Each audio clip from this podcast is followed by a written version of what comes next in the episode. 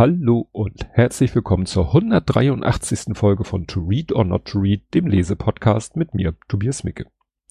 Ja, im Rückblick kann ich nochmal sagen, äh, ich hatte es letztes Mal erzählt, die Reihenfolge ist anders als ursprünglich angekündigt. Jetzt kommt Dr. Sleep, was ich ein bisschen äh, schon durch hatte, zur Seite gelegt hatte. Jetzt ist aber die Aufnahme für den König Bube Dame Gast Podcast erfolgt. Das wollte ich erstmal abwarten.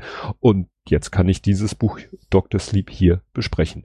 Ähm, zum Buch, was ich letztes Mal besprochen habe, da hat sich ja was ganz Schräges ergeben. Also ich habe die Folge aufgenommen am 17. Februar und ich glaube so quasi parallel zur Aufnahme der letzten Folge kam die Meldung, dass die Polizei irgendwie ein Sondereinsatzkommando irgendwie einen Zug gestürmt hat, weil man da einen RAF-Terroristen vermutete, was sich dann als Irrtum herausstellte. Und dann war natürlich die Berichterstattung voll von RAF und da sind ja immer noch drei unterwegs. Ich so, das, das glaube ich jetzt nicht, dass genau das, was in dem Buch Thema ist, die sogenannten RAF-Rentner und wie die sich irgendwie im Untergrund äh, finanziell über Wasser halten müssen und so, dass das genau da Thema war.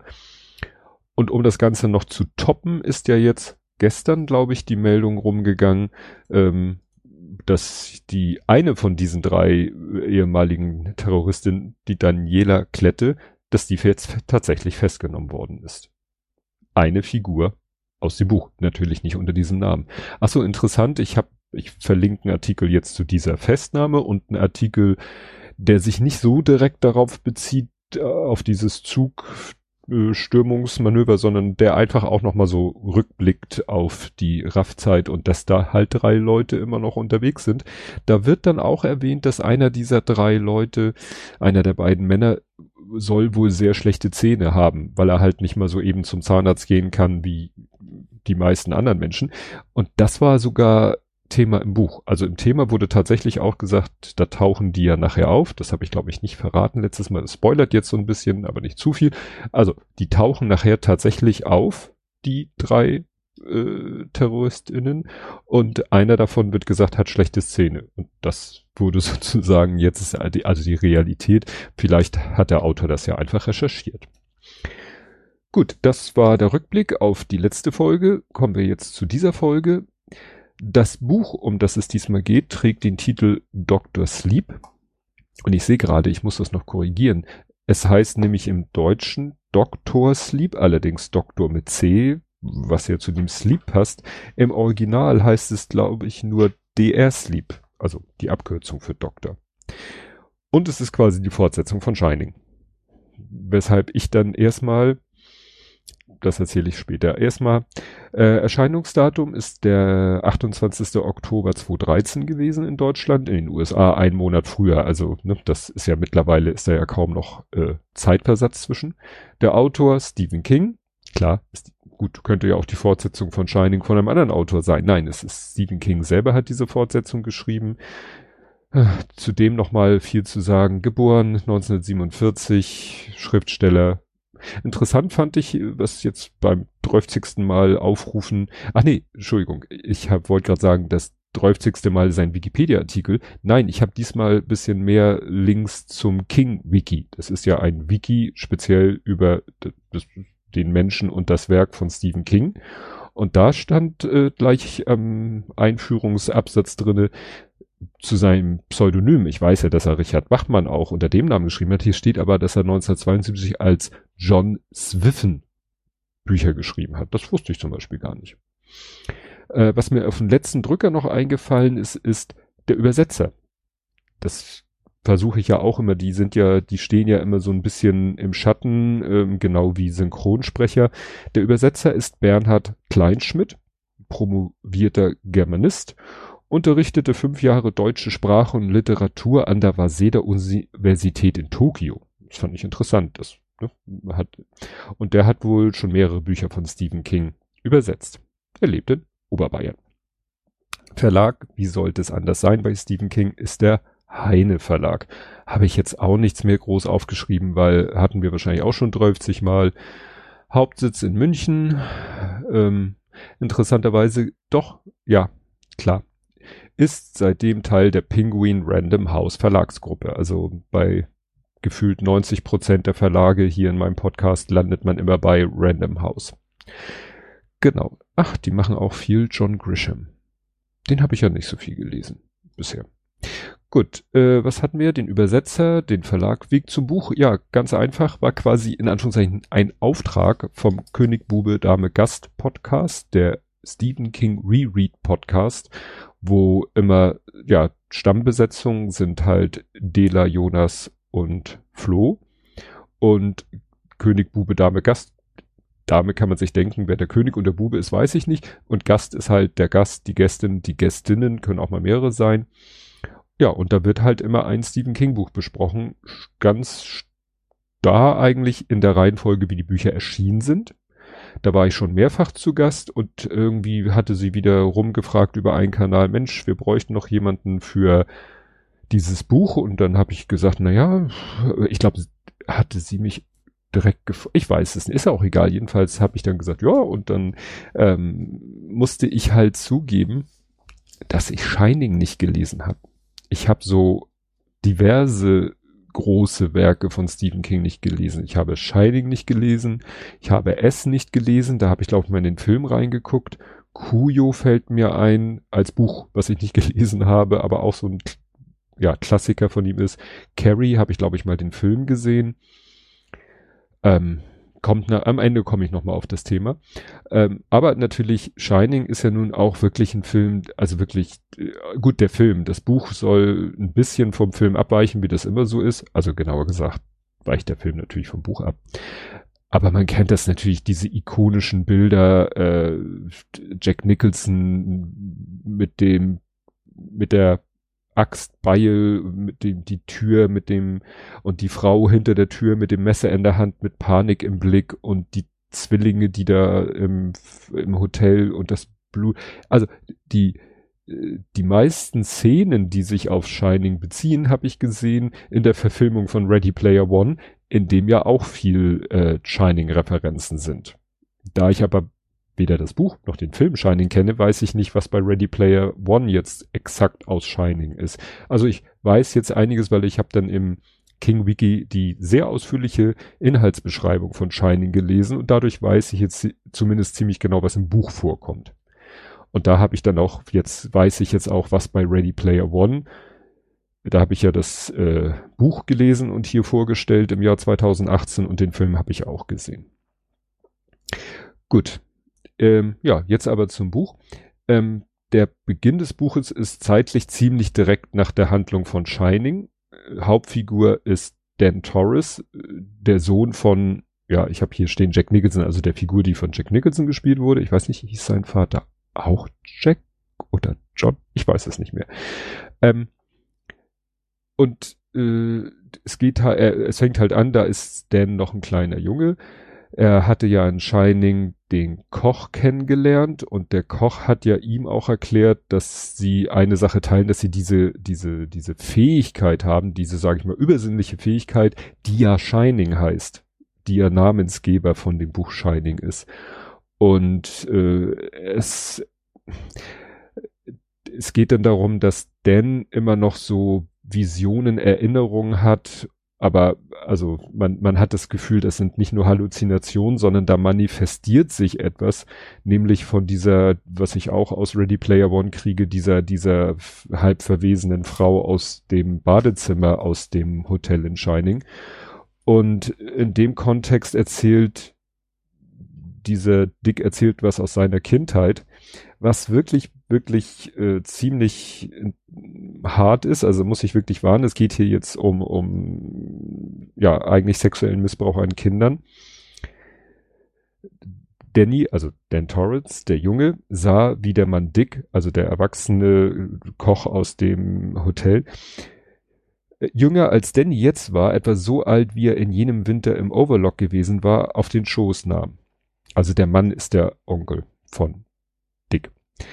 Wenn die beiden nicht allein waren, beschränkte er sich aufs Kitzeln. Sonst griff er Dick mit der Hand zwischen die Beine und drückte ihm die Eier zusammen, bis Dick dachte, er würde vor Schmerz in Ohnmacht fallen.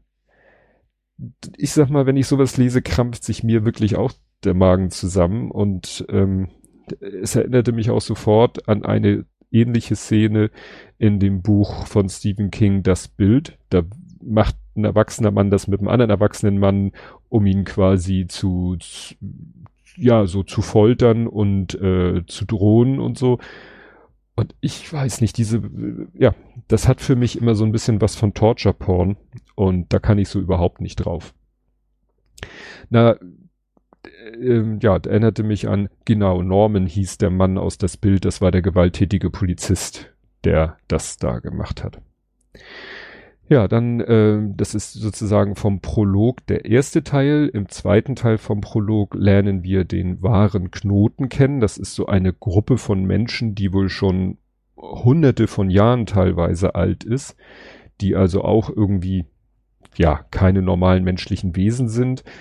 Ähm, und die sich halt von Steam ernähren. Das ist, glaube ich, das einzige Wort, was nicht übersetzt wurde, weil das ist, hat etwas, was Menschen von sich geben, auf irgendeiner so metaphysischen Ebene von sich geben, und zwar gerade Menschen, wenn sie Qualen erleiden, sterben unter grausamen Umständen und gerade Menschen, die dieses Shining besitzen und umso besser noch oder noch umso ertragreicher, wenn es Kinder sind.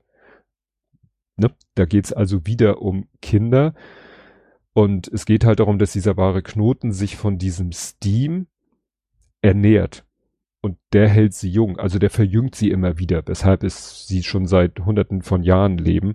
Und die sind eben als äh, Wohnwagen, Wohnmobilbesitzer unterwegs, äh, so als fahrendes Volk. Was ich nicht geschnallt habe, aber was bei König Bube Dame Gast gesagt wurde, dass man das auch sehen könnte als so ein bisschen jetzt kriege ich das Wort Antizigonismus, wenn da die so als fahrendes Volk dargestellt werden. Na jedenfalls, also es wird im Buch begründet, dass sie nie lange an einem Ort sein können, weil ja sonst den Leuten auffallen würde, wenn sie zum Beispiel nach Steam-Konsum wieder jünger werden. Aber in diesem Epilog lernen wir den wahren Knoten kennen durch ein Ereignis, wo es wieder um sexuellen Kindesmissbrauch geht, weil es um eine Frau geht, die von ihrem Sohn, äh, Quatsch, von ihrem Sohn, von ihrem, eine junge Frau, die von ihrem Vater missbraucht wurde, bis sie ihn dann umgebracht hat was sie wohl, also dafür ist sie nicht im Gefängnis gelandet. Das, das hat mich auch wieder an, ich weiß nicht an welches Buch erinnert, also dieses, ich weiß nicht, vielleicht bin ich da empfindlicher geworden, aber dieses ganze Thema, diese ganze Beschreibung von sexuellen Kindesmissbrauch macht mir doch irgendwie sehr zu schaffen. Interessant fand ich noch, die waren Knotenmitglieder, die haben auch alle irgendwie so poetische Namen, so ein bisschen wie früher die American Natives so ne, äh, fliegender Adler oder so, so ähnliche Namen haben die auch. Und die haben alle auch irgendwie sowas ähnliches wie Shining. Also sie haben alle so eine besondere Eigenschaft. Also so eine Gabe, um es mal so auszudrücken. Und die bezeichnen die normalen Menschen als Tölpel.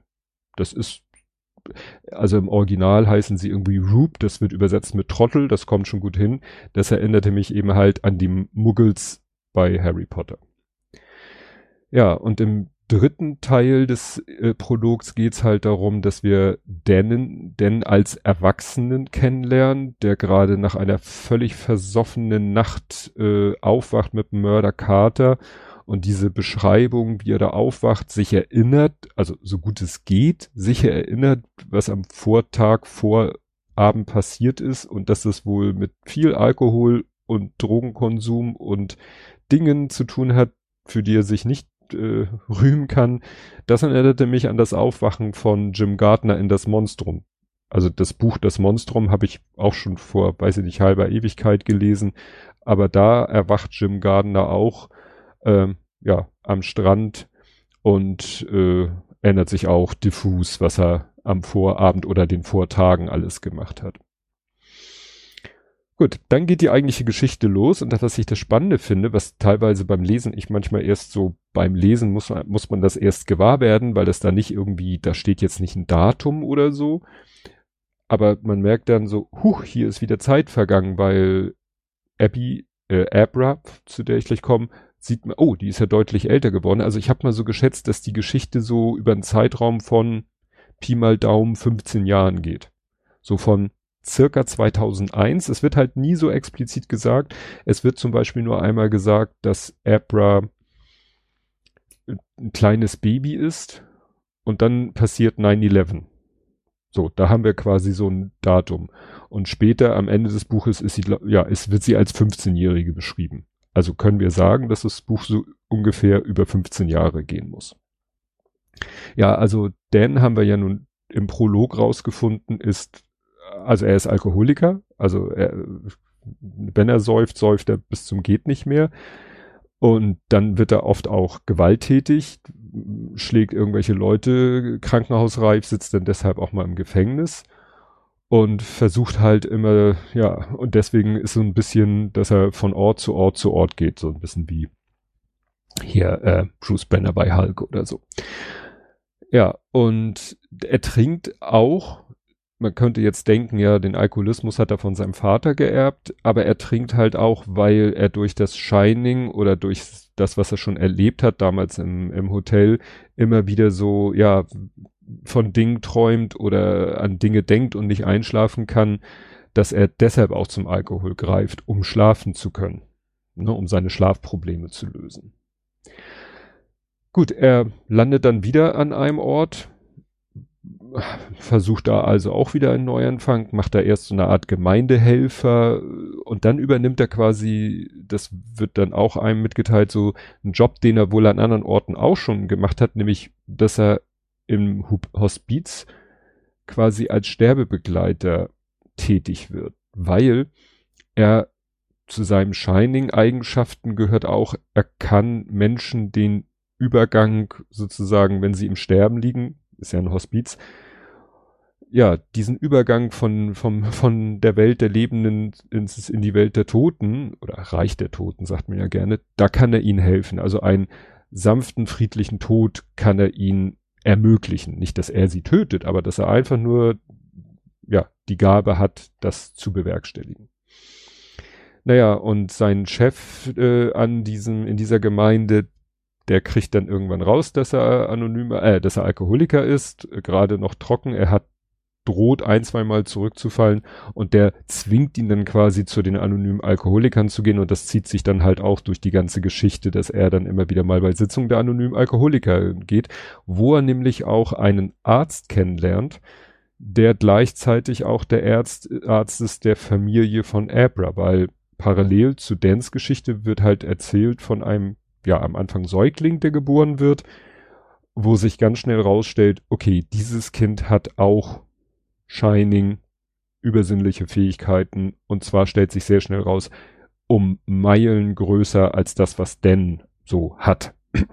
so in der Qu Qualität oder so. Ja, ähm, spannend fand ich zum Beispiel, ich will jetzt also einerseits will ich hier die Geschichte so ein bisschen erzählen, aber auch nicht zu viel spoilern. Es geht ja nur auch immer darum, welche Szenen mich so besonders gepackt haben. Und eine Szene, die mich wirklich sehr gepackt hat, das war eine Situation, wo äh, Dan, also Dr. Sleep, hatte ähm, ja ihn dazu gebracht, dass er sich mit dem Pfleger anlegt. Ne? Also er hat Menschen gerade wieder geholfen, so zu sterben. Klingt irgendwie komisch. Aber es, äh, er hat vorher noch gesehen, dass dieser Mensch, dieser alte Mensch so blaue Flecken hat, die wohl davon stammen, dass jemand ihn zu unsanft angefasst hat. Und er weiß auch genau, dass es da so einen Pfleger gibt, von dem man, er wohl ziemlich genau weiß, dass der manchmal ein bisschen grob mit den Menschen im Hospiz umgeht. Und damit konfrontiert er diesen Pfleger, der heißt Fred Carling, und der ist ihm eigentlich körperlich deutlich überlegen. Und jetzt überlegt der Carling, ob er sich mit Dan anlegen soll. Carling dachte nach. Oder will ich da oben schon vorlesen? Na, ich lese schon da oben vor. Komm schon, äh, jetzt spricht Dan. Komm schon, Fred. Gehen wir nach draußen. Ich freue mich richtig darauf. Das stimmte. In seinem Innern war ein zweiter Dan. Der saß zwar nicht mehr so nah an der Oberfläche wie früher, aber er war immer noch da und immer noch der miese, irrationale Scheißkerl, der er immer gewesen war. Aus den Augenwinkeln sah Claudette und Janice im Flur stehen. Mit weit aufgerissenen Augen hielten sie sich aneinander fest. kurze Unterbrechung, das ist, was ich meinte. Ne? Er hat eben, wenn er, gerade wenn er Alkohol trinkt, wird er halt der miese, irrationale Scheißkerl. Und er kann wohl, wenn er will, zu diesem miesen, irrationalen Scheißkerl auch nüchtern werden. Und das will er jetzt eigentlich werden, weil er diesem Fred Carling unbedingt, ja, bö was Böses will. M mehr oder weniger unbedingt. Carling, das ist jetzt der Flieger, Carling dachte nach. Ja, er war größer und er hatte mehr Reichweite. Aber abgesehen davon war er außer Form zu viele gefüllte Burritos, zu viele Dosen Bier, wesentlich weniger Puste, als er in seinen Zwanzigern gehabt hatte. Und im Gesicht des dürren Kerls da vor ihm war etwas Besorgniserregendes. So etwas hatte er früher schon gesehen, damals in seiner Bikerzeit. Manche Typen hatten äußerst wackelige Sicherung im Schädel. Die knallten leicht durch, und wenn das geschah, brannten solche Typen so lange, bis sie ausbrannten. Er hatte Torrance für einen schüchternen Waschlappen gehalten, der sich nicht traute, die Klappe aufzumachen, aber da hatte er sich wohl getäuscht. Die Geheimidentität dieses Typen hieß nicht Dr. Sleep, sie hieß Dr. Crazy. Nachdem er das alles sorgfältig durchdacht hatte, sagte Fred, dafür ist mir meine Zeit zu schade.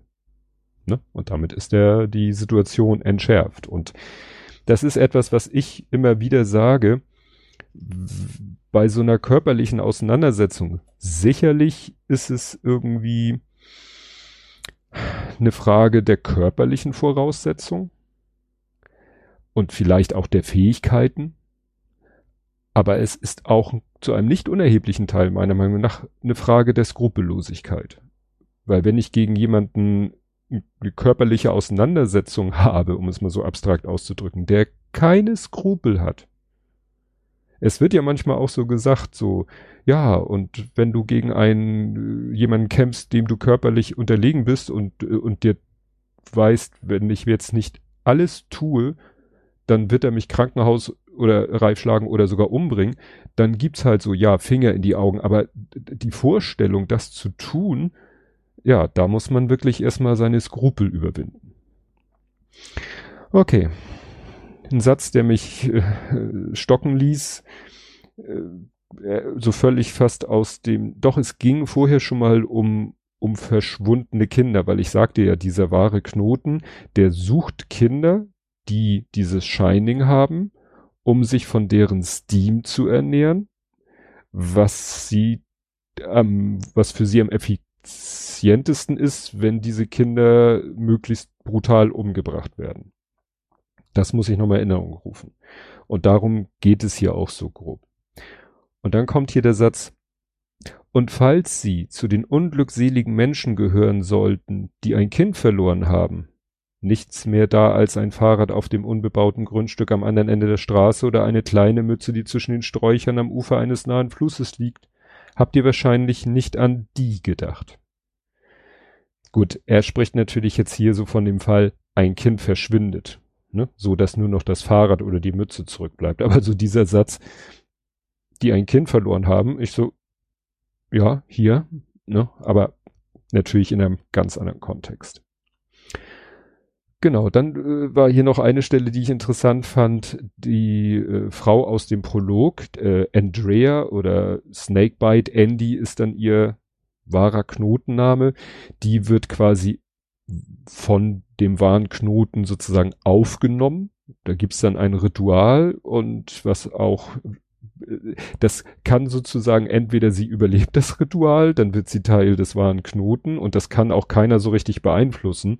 Das ist so ein bisschen Münze werfen und sie hat dieses Ritual überlebt und gehört jetzt zum wahren Knoten und setzt äh, und sie hat eben diese Fähigkeit, dass sie zu jemandem sagen kann, du bist müde, du schläfst ein und dann schläft dieser Mensch ein. Das ist ihre besondere Fähigkeit. Und diese Fähigkeit setzt sie hier ein, um ein Ehepaar schlafen zu lassen. Und das lese ich jetzt mal vor.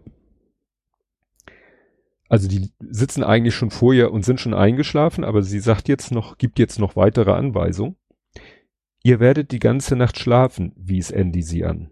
Sie, Mister, können davon träumen, kleinen Mädchen nachzustellen. Und Sie, Mrs., können davon träumen, dass er an einem Herzinfarkt gestorben ist und Ihnen eine millionenschwere Lebensversicherung hinterlassen hat. Na, wie klingt das? Prima, oder? So.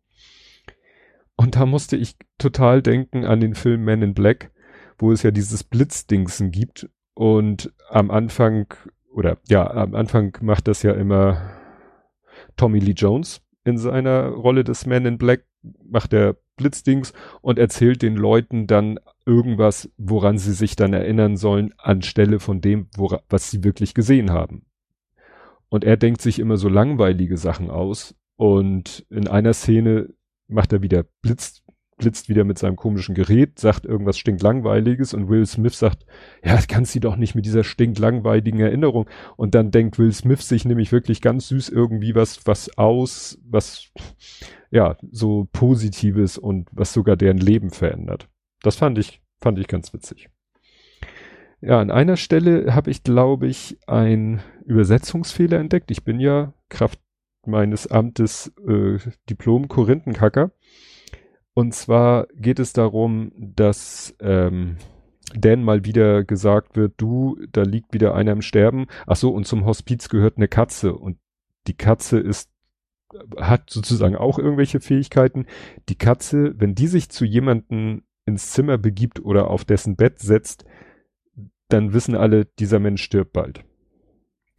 Und deswegen ne, wird er gerufen, also Dan wird gerufen und wird gesagt, hier, ne, Mr. Cameron liegt im Sterben, die Katze sitzt schon kurz, seit kurz nach dem Abendessen. Und dann kommt hier, Ben Cameron war in Gebäude 1 untergebracht. Im Obergeschoss. Ein 83-jähriger früherer Buchhalter mit Herzinsuffizienz. Ein unheimlich netter Kerl. Spielte gut Scrapple und war eine absolute Plage beim Mensch ärger dich nicht, wo er Barrieren errichtete, die seine Gegner zum Wahnsinn trieben. Und ich so, Moment. Mensch ärger dich nicht und Barrieren errichten? Wie errichtet man denn bei Mensch ärger dich eine Barriere? Und mein Sohn hat schon verschiedene YouTube-Videos über Gesellschaftsspiele gemacht. Über Mensch ärger dich nicht, aber auch über Malefiz was ich selber noch nie gespielt habe, was ich nur in so einer Spielesammlung mal gesehen habe. Und ich wette 10 zu 1 im Original steht da Malefiz oder Barricade heißt das, glaube ich, im Englischen, weil das Spiel Mensch ärger dich nicht, gibt es, glaube ich, gar nicht im Amerikanischen. Warum jetzt der Übersetzer einerseits von Mensch ärger dich nicht redet, dann aber, wo er Barrieren errichtet, weil das macht man, wie gesagt, bei Malefiz, man errichtet Barrieren, um den Gegner das Leben schwer zu machen, verstehe ich nicht und wo wir gerade bei Übersetzung sind, das ist wirklich, also sehr interessanter Fall. Wie gesagt, Steam nicht zu übersetzen, finde ich gut, weil Dampf, Rauch, Qualm passt alles nicht. The True Not, also der wahre Knoten zu übersetzen, völlig okay. Ne? Trottel beziehungsweise Tölpel für Roop, auch wunderbar. Aber jetzt kommt der Knaller. An einem Tag im gerade vergangenen Sommer hatte er einen jungen Burschen mit einem T-Shirt gesehen, das mit einem achteckigen Stoppschild bedruckt war. Statt Stopp hatte jedoch ZVI auf dem Schild gestanden. Als Danny sich nach der Bedeutung erkundigt hatte, hatte ihm der Junge ein verständnisvolles Lächeln geschenkt, das er wahrscheinlich für über 40-jährige Herren reservierte. Zu viel Information, hatte er gesagt. TMI, Too Much Information, ist für mich als über 50-Jährigen völlig gängige Thematik. Vielleicht ist es ein Zeichen dafür, dass ich mich zu viel im Internet bewege. Aber ich habe noch nie die Abkürzung ZVI oder zu viel Information TMI, Too Much Information. Wie gesagt, kannte der Übersetzer wahrscheinlich nicht oder war ihm nicht so geläufig. Was ziemlich genau in der Mitte des Buches passiert, ist, sage ich mal, der, die beliebte Technik von Stephen King, Spannung aufzubauen, nämlich, also besonders viel Spannung aufzubauen. Es ist gerade sehr spannend in einem Faden, in einem Handlungsfaden. Zack, es kommt ein neues Kapitel, neuer Abschnitt und wir sind an einer ganz anderen Szene, an einem anderen Ort dann müssen wir das sozusagen erstmal lesen und dann kehren wir wieder zurück in der Handlung der spannenden Szene, die wir gerade unterbrochen haben. Ja, das kennt man ja. Und ich hatte es eben schon gesagt, ich, weshalb ihr das hier gleich äh, verstehen werdet, warum ich das hier vorlese. Ich fühle mich nämlich ertappt. Ja, du weißt doch, dass KCK mein Sponsor ist, oder? John rollte die Augen. Wer könnte das vergessen, wo du doch jedes Mal, wenn du bei einem Treffen den Mund aufmachst mit mein Sponsor KCK sagt, immer anfängst. John, niemand liebt Klugscheißer. Doch, meine Frau, weil ich ein äußerst liebervolle Klugscheißer bin. Ja, das hätte eins zu eins so von mir kommen können, diese Äußerung. Was auch typisch King ist, glaube ich, oder also es, diese, diese, es kam mir irgendwie gleich bekannt vor. Eigentlich erfahren wir als Leserin alles. Also wir sind, ich sage mal, bei den Guten, das ist Dan, der eben äh, irgendwann äh, erfährt von der Existenz von Abra. Dann haben wir deren Eltern, wir haben ihren, also den Arzt, sozusagen den Kinderarzt von Abra, der nämlich der Arzt ist, den denn über die anonymen Alkoholiker kennt. Das sind sozusagen die Guten. Und dann haben wir ja den wahren Knoten, die nämlich irgendwann auch von der Existenz von Abra erfahren und sagen, oh geil, das ist ja der heilige Gral, äh, die hat ja Steam Güteklasse A. Wenn wir die in die Finger bekommen, können wir wahrscheinlich uns für die nächsten 100 Jahre mit Steam versorgen, weil das kann man irgendwie auf Flaschen füllen, im, ziehen im wahrsten Sinne des Wortes. Und das ist dann quasi die, der spannende Storyteil, dass man weiß, gut, der wahre Knoten will Abra und die Guten wollen erfahren, äh, erlangen davon zum Glück Kenntnis und wollen das natürlich verhindern. Und das ist natürlich schon so ganz spannend, aber eigentlich wissen wir immer, was die Guten denken und planen.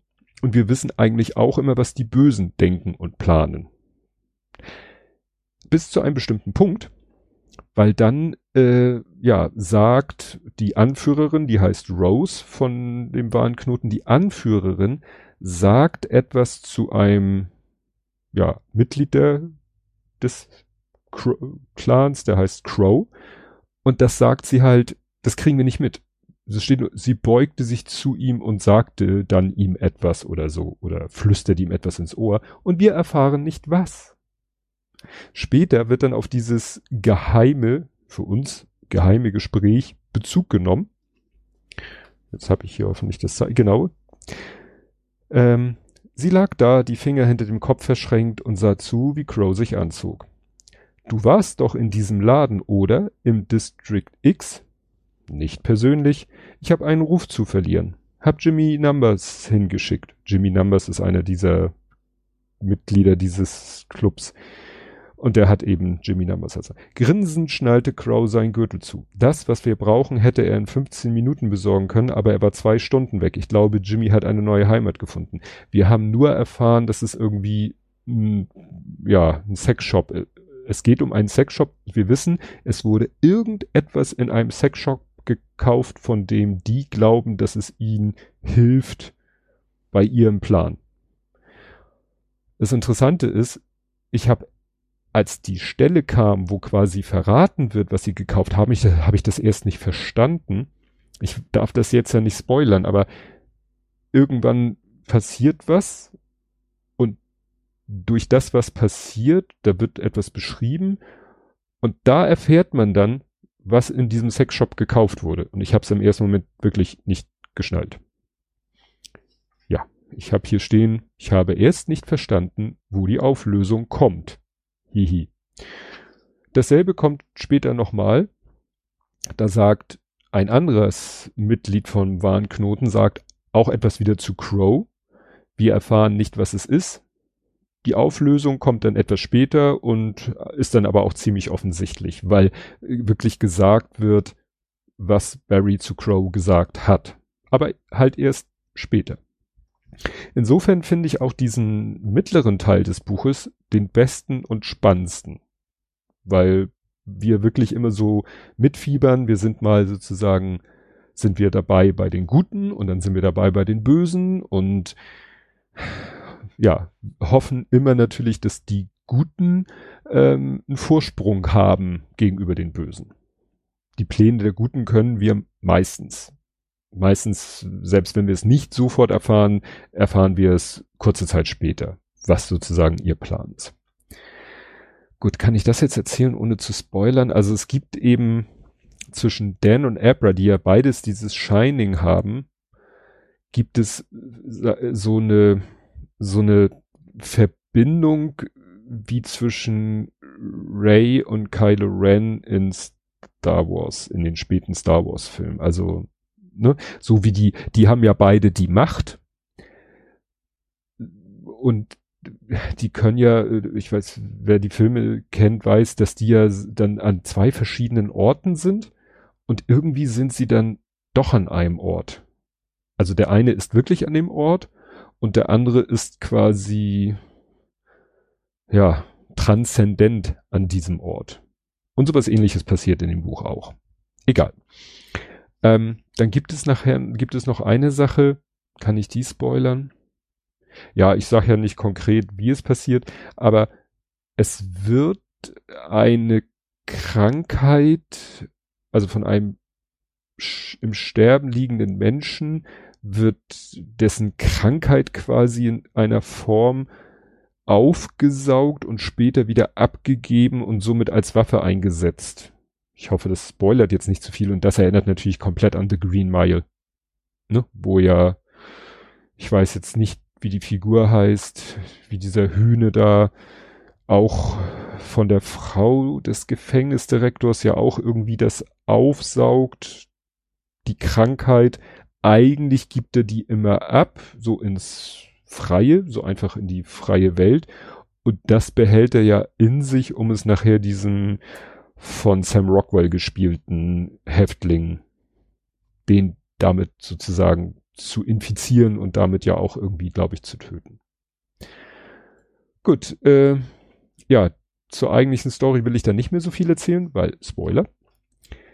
Ähm, am Ende ist es so, also das verrät jetzt, glaube ich, nicht, dass die Guten gewinnen, kann man, glaube ich, verraten. Es ist ein Stephen King, da gewinnen meistens die Guten.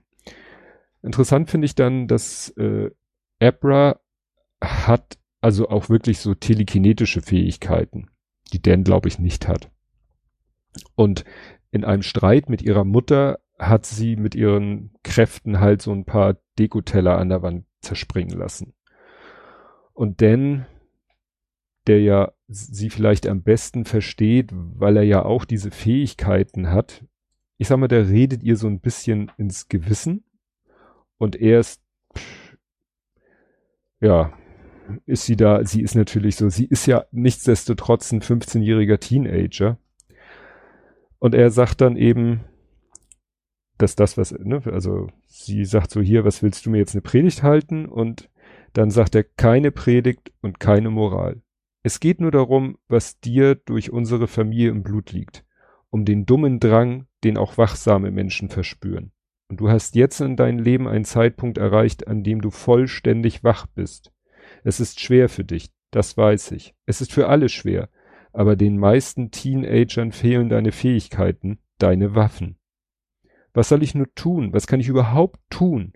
Manchmal werde ich so zornig, nicht nur auf sie, sondern auch auf irgendwelche Lehrer oder auf bestimmte Tussen in der Schule, die sich für etwas Besonderes halten, die einen auslachen, wenn man nicht so gut im Sport ist oder die falschen Klamotten trägt und so.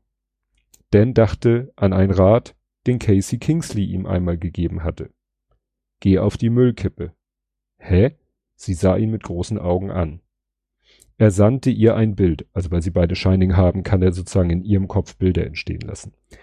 Abra, die ihr außergewöhnliches Shining, das, so unglaublich es war, immer noch nicht seinen Höhepunkt erreicht hatte, dazu benutzte, ausrangierte Kühlschränke umzukippen, erloschene Fernseher explodieren zu lassen und Waschmaschinen durch die Gegend zu schleudern, dass ein Schwarm Möwen erschrocken flog, aufflog. Jetzt kicherte sie. Meinst du, das hilft?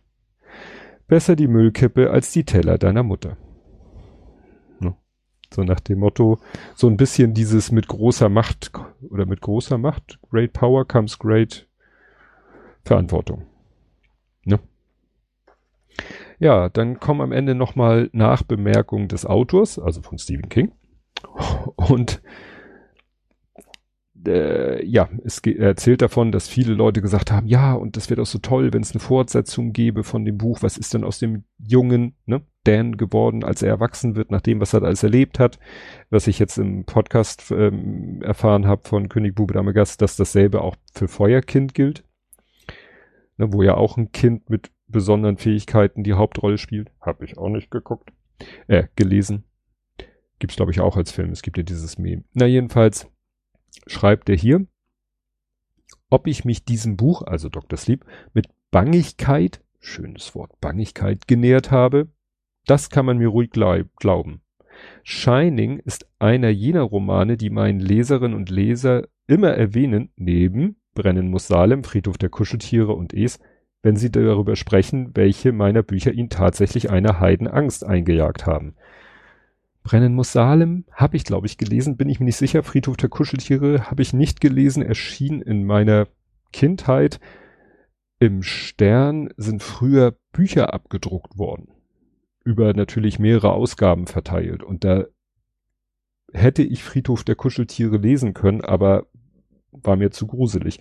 Und eh ist halt auch nochmal. Also ja, es sind wahrscheinlich gerade die besonders gruseligen Bücher von Stephen King, die ich nie gelesen habe. Ja, Fazit. Also am Anfang fand ich das Buch sehr hart. Also der Epilog, wo beschrieben wird, wie Menschen schlimme Dinge erlebt haben, der wahre Knoten, ähm, dann Dans Aufwachen und wie er von seinen Erinnerungen gequält wird und auch dann passiert noch etwas ganz Schreckliches mit einem Jungen, der auch dieses Shining hat, der dann eben in die Fänge von diesem wahren Knoten gerät. Das zu lesen hat mir auch wirklich äh, körperlichen Schmerz bereitet. Ich glaube deshalb auch nicht, dass ich nochmal irgendwie Es oder so lesen werde. Oder es. Ähm, in der Mitte fand ich es richtig gut, sehr spannend, toll erzählt, sehr packend das Ende, von dem ich ja jetzt auch nicht so viel erzählt oder gar nichts erzählt habe, das Ende war mir dann etwas zu einfach. Also man denkt, okay, es läuft jetzt irgendwann darauf hinaus zu so einem Endkampf mit der Hauptfigur auf Seite der guten Abra, also diesem 15-jährigen Mädchen mit Shining hoch 20 und der Anführerin von diesem wahren Knoten, der Rose, und vielleicht dann auf beiden Seiten, auf der einen Seite noch Dan, auf der anderen Seite vielleicht noch irgendjemand vom wahren Knoten und dann gibt es da so ein, und da hatte ich schon fest damit gerechnet, dass Abra in diesem Endkampf auch nochmal so richtig Torture-Porn-mäßig leiden muss. Und davor hatte ich ein bisschen Schiss. Und letztendlich kann ich zwar sagen, okay, schön, dass das nicht passiert ist, das ist jetzt auch wieder ein Spoiler, aber man hätte es ja irgendwie auch anders besser machen können, als so wie es jetzt ist.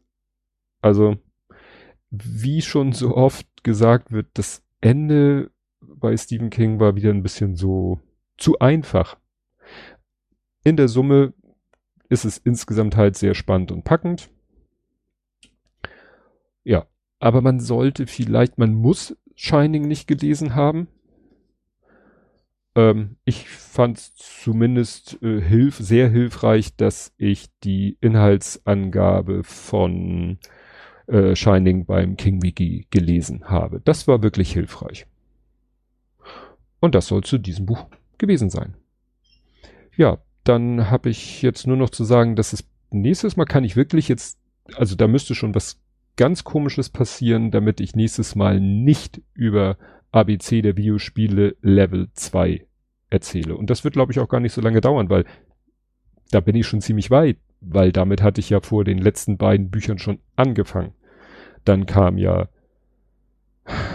das äh, Rezensionsexemplar, beziehungsweise erst kam Stephen King, weil ich dachte, das wäre dringend, dann kam, Entschuldigung, dann kam das Rezensionsexemplar, also das hier Terrorballade und jetzt komme ich, habe ich auch schon seit einer ganzen Weile, lese ich eben äh, ABC der Videospiele Level 2.